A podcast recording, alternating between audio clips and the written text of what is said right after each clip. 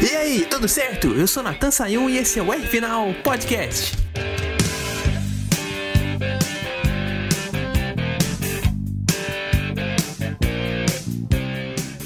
Mais do que nunca, o refrão do Roberto Carlos que diz: Esse cara sou eu, vai tocar na playlist dos fãs do Fernando Alonso. E por que não no próprio Fernando Alonso, né? Se ele souber hum. é, quem é o Roberto Carlos, eu acho que ele vai colocar essa música assim. Esse cara sou mas o cara merece, né? Brigou com. Roda roda com o Lewis Hamilton, brigou lado a lado com o Carlos Sainz também. Uhum. Merece muito esse pódio nessa grande estreia que ele fez com o Aston Martin. Mas, assim, eu vou colocar um outro ponto aqui em cima da mesa. Não desmerecendo o Alonso. Pelo contrário, o cara pilotou muito. Se não fosse a pilotagem dele, não renderia nem metade do que o carro rendeu. Mas é, o motor Mercedes da Aston Martin foi uma grande surpresa nesse fim de semana, porque o motor Mercedes ainda não tinha se adaptado bem nesse, nesse regulamento novo, implementado lá no ano passado. E a gente viu uma realidade completamente contrária. Tanto que o Lance Stroll, com a mão machucada, chegou a alinhar na oitava posição. Então, assim, é o que esse carro rendeu foi uma brincadeira. E segue muito o que o Ricardo Arcuri, nosso engenheiro, falou lá no podcast da semana passada, que falou que a Mariana Becker disse que a Fórmula 1 não está tendo aquela evolução que teve no ano passado, mas está trabalhando na evolução do projeto. E realmente a evolução do projeto fez valer no carro da, da, da Aston Martin, como no carro da Mercedes também. Os, os, quatro carros, assim contando os dois da Aston Martin com os dois da Mercedes, fizeram ali a sequência de quinta a oitava no grid de largada. E tomando só meio segundo, 0.6 na verdade do pole, que foi o Max Verstappen. E na corrida isso foi completamente diferente. O Alonso teve motor para brigar ali pelas posições, inclusive com o motor Ferrari, que é era um motor fortíssimo, que a gente estava cogitando, né? Que, que fosse um motor fortíssimo para brigar no ano inteiro. E ele conseguiu brigar assim muito bem naquela disputa com o Carlos Sainz. O Carlos Sainz até defendendo um pouquinho da linha de dentro e ele partindo mesmo pela retinha que vem antes do setor final da pista. E na luta contra o Hamilton ainda mais, porque os dois brigaram realmente ali com a faca nos dentes. Então assim, o Alonso teve velocidade naqueles S para responder à altura o motor do Hamilton. Isso aí a gente comemora o bom trabalho da Mercedes que conseguiu ofereceu um bom trabalho para as duas equipes, não fez distinção para uma ou para outra. Hamilton foi bem, terminando na quarta posição, Alonso foi bem terminando em terceiro e uma é, surpresa discreta foi o Stroll. Depois que ele tocou no Alonso, ele ficou quietinho ali, não se envolveu em mais nada. Então, assim, no final de tudo, para quem esperava que o Stroll ia fazer um monte de barbeiragem, não fez, só fez aquela. O pessoal fala, ah, mas o Alonso também dá uma mal posicionada. O Alonso só olha pra frente, gente. O Alonso brigando ali com o Hamilton na largada ali. O, o, o foco dele não era olhar para trás. Para mim, o foco dele era olhar para frente. Então, assim, não era para Se for culpar o Alonso daquele acidente, eu não culparia. Realmente o culpado foi o Stroll, mas apesar disso, depois disso, e depois daquelas. Depois dele escapar numa curva 10 ali, ao longo da corrida, ele se manteve quietinho, teve, se manteve quietinho ali e conseguiu a sua posição. Que foi o sexto lugar, na verdade, né? Foi uma posição bem surpreendente. Até porque ele aguentou tudo isso com a mão machucada. Então, assim, o, corre até com o que o Felipe Drogovic falou no pré-corrida da Band. Era corrida, porque essa é a corrida longa de 57 voltas. E explicou ali com isso o, o desgaste que o Stroll poderia sofrer. E aguentou até bem, né? 57 voltas, dando duas escapadinhas na curva 10, tocando com o Alonso e chegando na sexta posição até, vamos dar um, um saldo positivo depois de tudo isso. Agora, saldo negativo a gente dá pro Leclerc que o carro estragou o motor. Isso aí a gente vai discutir bastante no After Race lá do Portal High Speed. Se você tá vendo esse podcast pelo Spotify, vai lá no YouTube depois que acabar aqui, acessa lá no Portal High Speed, lá no High Speed, que é High Speed TV lá no YouTube. Lá o After Race que a gente fez nessas noites de domingo, depois da prova. Mas já vou adiantando aqui meu ponto de vista. Eu acho que não se deve culpar o Frederico Vassou logo de cara, porque é um problema, se tudo indica que foi um problema elétrico, é um problema que acontece. A gente só teve uma semana de pré-temporada, então realmente não dá para chegar com um carro tinindo logo no comecinho de ano. E outro ponto, o Carlos Sainz chegou até o final, chegou na quarta posição ali brigando com o Alonso. Então, é, não foram os dois carros que quebraram. E acho que não é um momento para se preocupar ainda. O que seria um momento para se preocupar, a mesma coisa que aconteceu no ano passado. A Red Bull abandonou com os dois carros nesse GP do Bahrein. E ali deixou a gente com um ponto de, de, de, de interrogação sobre a confiabilidade do carro. Mas eles conseguiram responder. Foram campeões mundiais de construtores quando o ano acabou. Então a gente tem um grande ano pela frente ainda. Então, para culpar o Frederico Vassor, tem que ser alguma outra coisa mais forte, principalmente o problema de estratégia, que, que a gente ainda não teve. Agora um problema, um problema não, né? Vamos dizer assim, uma questão, que é a falta de pintura dos carros, principalmente da Mercedes e da Alfa Romeo,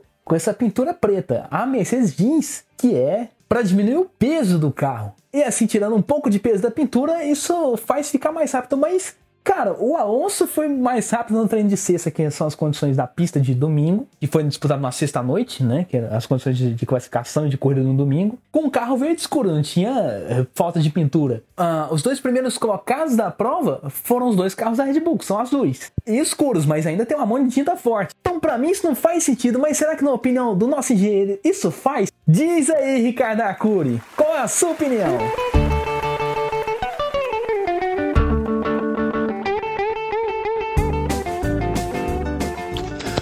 Caríssimo Natan e amigos podcast aí final. Natan, excelente pergunta que você está trazendo hoje. O peso da tinta num carro de Fórmula 1 chega a até 8 kg de peso. O que, que isso quer dizer? Que dá uma diferença sutil, porém não é grande coisa. Não é, por exemplo, você pegar uma Red Bull e botar 8 quilos e ir para o fim do grid. Não é isso que se trata. Mas se trata, por exemplo, de uma disputa que você vai querer ganhar um, dois décimos de segundo, aí vai fazer uma diferença, tá? Então, para pequenas diferenças, quando a coisa está bem no limite, aí sim esses 8 quilos podem transparecer alguma coisa. No caso de Alfa Romeo e Ferrari, que, e Ferrari não, desculpa, e Mercedes que resolveram investir em colocar menos tinta, é uma ideia que eles tiveram para tentar ganhar algum décimo que estava faltando, tentar ganhar nesse aspecto. Mas, como eu falei, é, é muito sutil, não é grande coisa.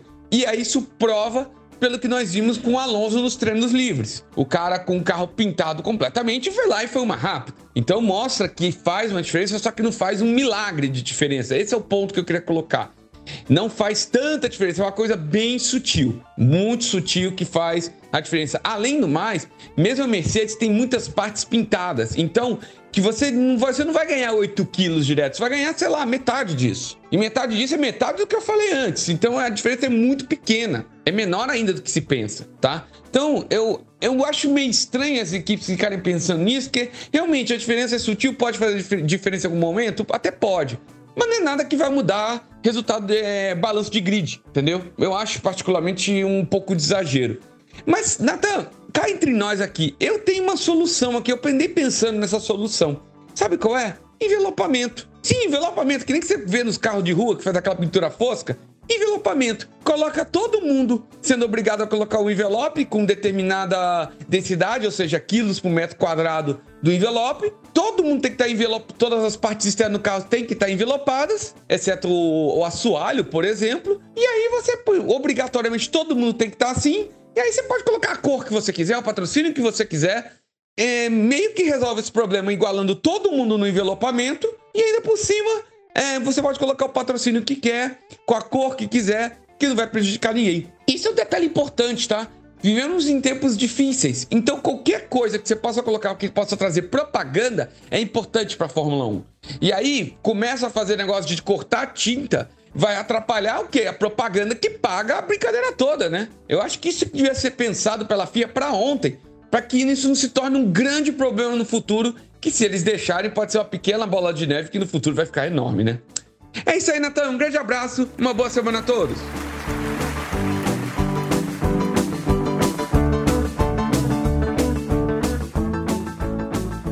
Pô, o Arcuri foi bem em cima, cara, assim, dessa questão de propaganda, porque não custa lembrar que a atual dona da Fórmula 1 é um grupo americano, é a Liberty Media, e, e qualquer grupo americano gosta de propaganda, gosta de promover o esporte. Basta ver as pinturas dos carros da NASCAR. Cada equipe quer expor seu patrocinador ao máximo. Aquele carro da McDonald's, icônico lá do. Agora do Bubba Wallace, mas é, 20 anos atrás era do Bill Elliott. Quem jogava NASCAR no PlayStation 1 lembra daquele carro. Quanto que era fácil você identificar de longe para ver a propaganda do McDonald's. O carro do Tony Stewart, laranja da Home Depot, a loja de materiais para casa. Você via de longe, assim, o, o, patrocinador laranja e preto, a pintura do carro laranja sobressaindo, assim, o patrocinador é, aparecendo bastante também ali ao longo do carro. Tinha um carro muito legal também que era da Best Buy. Para quem já foi para os Estados Unidos sabe que a Best Buy é uma loja, é uma loja gigante de eletrônicos. Era um carro azul e amarelo escrito Best Buy no, no, no carro, assim, no capô. Então, isso vai meio que na contramão do que os, do que a, a, os americanos querem. Por isso principalmente com três corridas nos Estados Unidos, isso se torna um agravante, né? Você não tem marcas sendo promovidas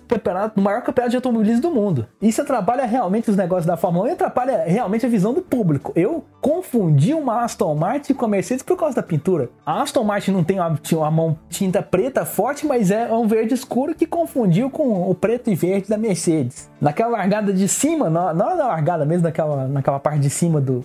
daquela câmera de cima do helicóptero, não dava pra saber quem é quem. Você viu as duas Ferraris vermelhas e as duas Red Bulls azuis, azuis? E ali atrás viu um monte de carros quase iguais. A, a, a, o verde escuro da Aston Martin era muito parecido com o verde com o preto da Mercedes com preto e verde da Mercedes. E aí realmente fica muito confuso. É, a Aston Martin, pelo que eu sei, não seguiu esse exemplo. O Arcuri falou: ah, a Aston Martin andou mais rápido por causa dessa coisa da pintura. Eu não acho, é, a Aston Martin deu a mão de tinta mais forte no carro, não é, não é verde com a, não verde degradê, né? Um verde mais, é um verde escuro, mas não chega a ser um verde imperceptível. Então são duas propostas diferentes, mas falando em questão de pintura aqui, o que bagunçou mesmo foi de novo vários carros iguais ali. Uma parte escura, mais ou menos igual que a gente falou lá em 2021, quando eu fiz um podcast sobre a pré-temporada, falando das pinturas daquele ano. Se você não acessou, acessa aí para ver. Partindo aqui pro final do nosso programa, vamos falando da conclusão, né? A gente tem uma Fórmula 1 com muitas mudanças por causa dessas estratégias aerodinâmicas, mas seguindo aquele que o, o Sam Collins, que é jornalista oficial da Fórmula 1, faz o perfil, faz ali reportagens para um quadro chamado Tech Talk, que é um, um, quadro que só fala das partes técnicas da Fórmula 1, falando dessas coisas, desse assunto sobre pinturas, ele falou: Fórmula 1 não é uma competição de pinturas, mas sim de engenharia. E é isso que a gente tem visto, uma evolução técnica muito boa ali dos carros, dos motores, que não estavam bem agora estão, né? Que, como eu falei, dos carros dos motores Mercedes. E essa estratégia aí de quem pinta menos quer se quer sobressair mais do carro. É, eu ainda acho, vamos encerrando aqui o programa, eu, antes de encerrar o programa, eu ainda acho que a performance do Alonso tem a ver mais do, com, com o motor Mercedes do que com a pintura verde escura. A pintura verde escura acho que é padrão do carro. Para mim, não tiver intenção principal em diminuir a pintura do carro para ganhar velocidade. Isso diferente da, da questão do, do que o nosso Arcuri falou. Mas isso a gente vai ver ao longo da temporada. Vamos ver se esse, esse esquema de quem pintar menos anda, anda mais rápido vai, vai ser a máxima de várias corridas. É, é o que a gente vai ter que tentar descobrir ali, principalmente na próxima corrida que é a Arábia Saudita, que a pista é muito rápida, é um circuito de rua e exige velocidade mesmo. Vamos ver se só o motor aguenta ou se, ou se o motor e a, a falta de pintura também vão aguentar, vão, vão ser os principais. É, são coisas pra gente acompanhar e ver.